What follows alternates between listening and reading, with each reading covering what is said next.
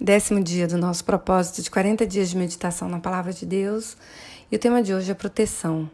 A Bíblia nos diz que Deus protege aqueles que nele se refugiam. E aqueles que nasceram de Deus vivem sob a sua proteção, sob a guarda daquele que nasceu de Deus, que é Jesus Cristo. Essa é a segurança que a Bíblia nos dá.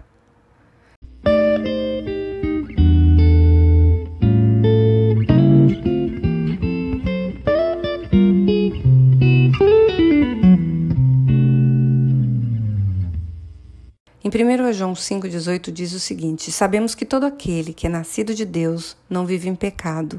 Antes, aquele que nasceu de Deus guarda, e o maligno não lhe toca.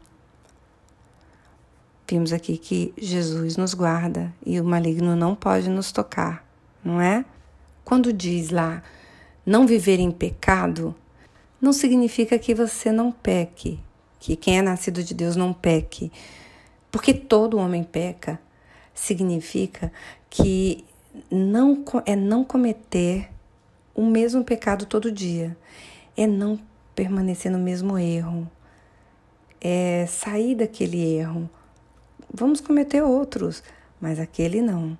Porque quando nós nos arrependemos verdadeiramente, confessamos a Deus e pedimos perdão, o que acontece? E nos perdoamos, nós largamos aquele pecado. Então, Viver em pecado é cometer todo dia o mesmo pecado. Certo? Se você acredita que Jesus veio para salvar a sua vida, você é filha de Deus. Aí você pode me perguntar, mas todo mundo não é filho de Deus? Não é isso que a Bíblia diz. Em João 1, do, nos versículos 11 e 12, diz o seguinte: Veio para o que era seu, e os seus não o receberam, mas a todos quanto o receberam, deu-lhes o poder de serem feitos filhos de Deus, a saber, aos que creem no seu nome.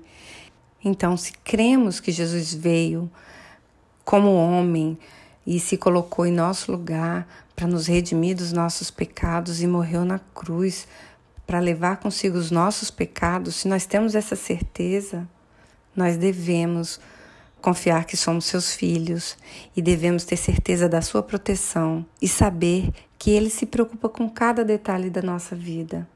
É, cada detalhe. Porque a Bíblia diz que ele sabe até quantos fios de cabelos cada um de nós tem.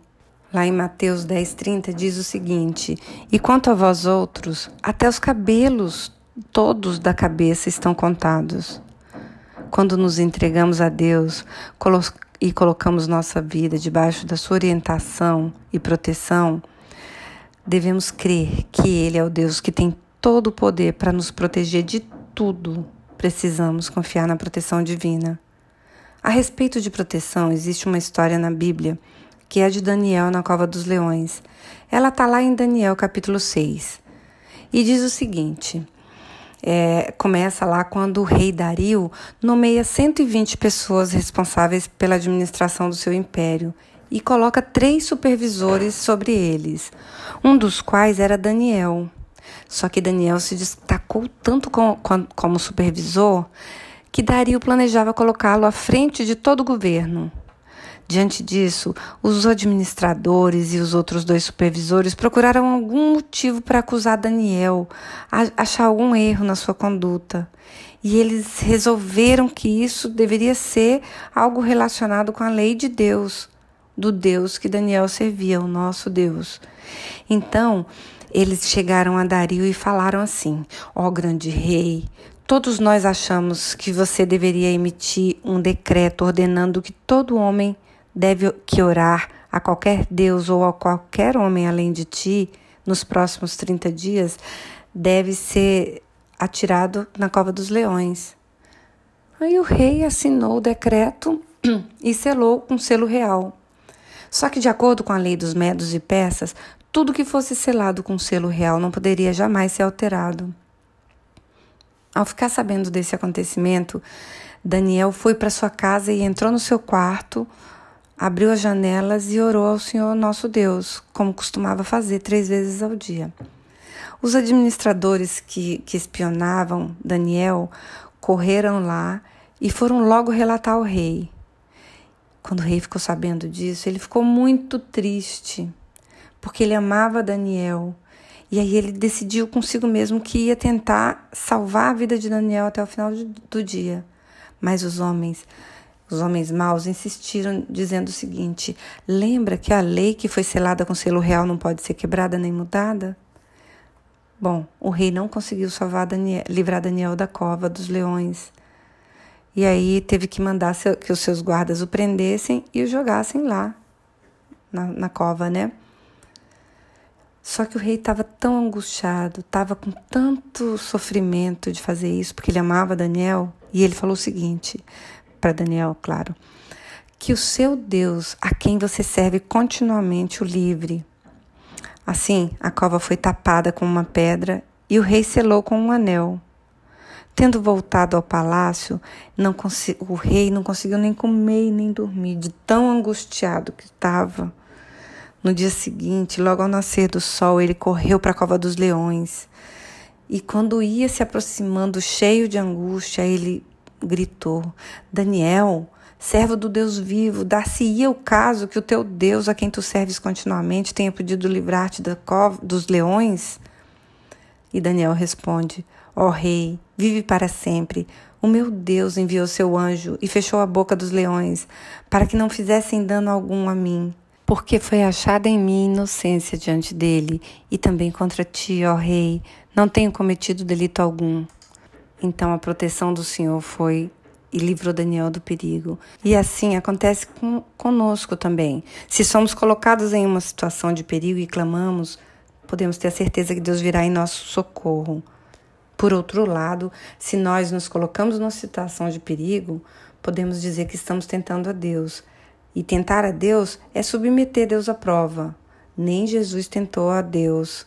Quando ele estava lá no deserto para se fortalecer por 40 dias, o inimigo mandou que ele se jogasse lá do alto e, e clamasse a Deus que mandasse seus, seus anjos segurá-lo. E a resposta de Jesus foi: Não tentarás o Senhor teu Deus. É assim que está na Bíblia.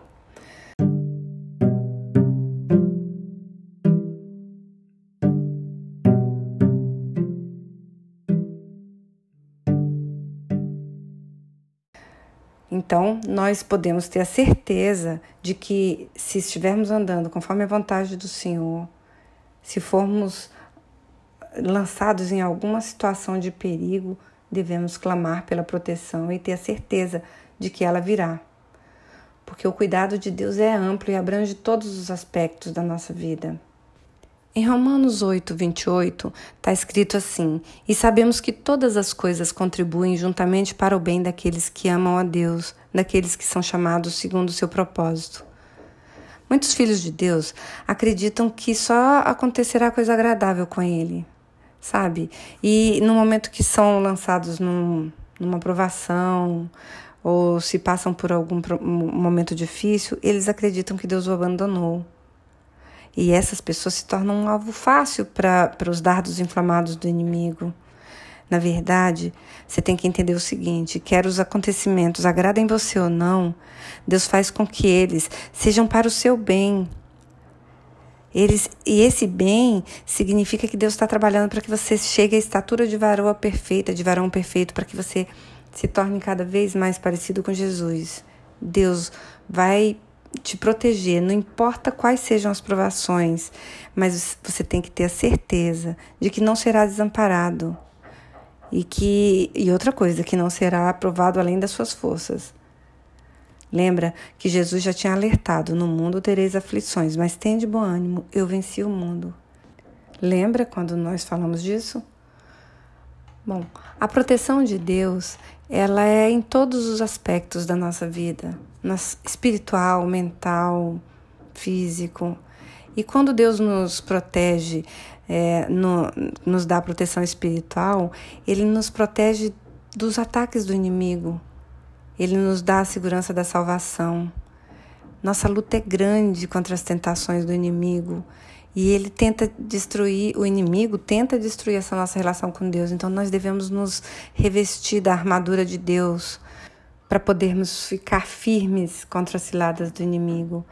Em Efésios 6, dos versículos 13 a 18, está descrito o que é a armadura de Deus. Eu não vou ler para não ficar muito longo. E quanto à proteção da nossa mente, nós devemos saber o seguinte: que a nossa mente é protegida por meio da palavra de Deus. Encontramos proteção contra muitas mentiras e muitos pensamentos destrutivos lendo a Bíblia, buscando a palavra de Deus. Sabe, tirando da nossa mente pensamentos que não agradam a Deus e guardando nas nossas mentes aquilo, aqueles que são os pensamentos de Deus para vivermos melhor. Quanto à proteção física, nós já vimos, Deus nos promete dar tudo aquilo que precisamos para sobreviver. Em Salmos 91, 11 diz: Porque aos seus anjos dará ordem ao teu respeito para te guardarem em todos os teus caminhos. E nos protege contra as armadilhas do inimigo. Lá em Isaías 54, 17 diz o seguinte: Toda ferramenta preparada contra ti não prosperará, e toda língua que se levantar contra ti em juízo, tu a condenarás. Esta é a herança dos servos do Senhor e a sua justiça, que de mim procede, diz o Senhor. E a pergunta para reflexão é: onde está o seu abrigo? Vamos orar? Pai amado, o Senhor é o meu abrigo e minha fortaleza, e em nome de Jesus eu descanso sob a tua proteção. Que eu sempre possa estar revestida da tua armadura, Pai, e assim permanecer inabalável diante de ti. Que eu me vista da verdade e da justiça, que meus pés estejam preparados para o evangelho da paz, que eu possa segurar sempre o escudo da fé para apagar os dardos inflamados do maligno. Que sobre a minha cabeça esteja o capacete da salvação e que eu possa empunhar a espada do Espírito, que é a tua palavra eu oro em nome de Jesus. Amém.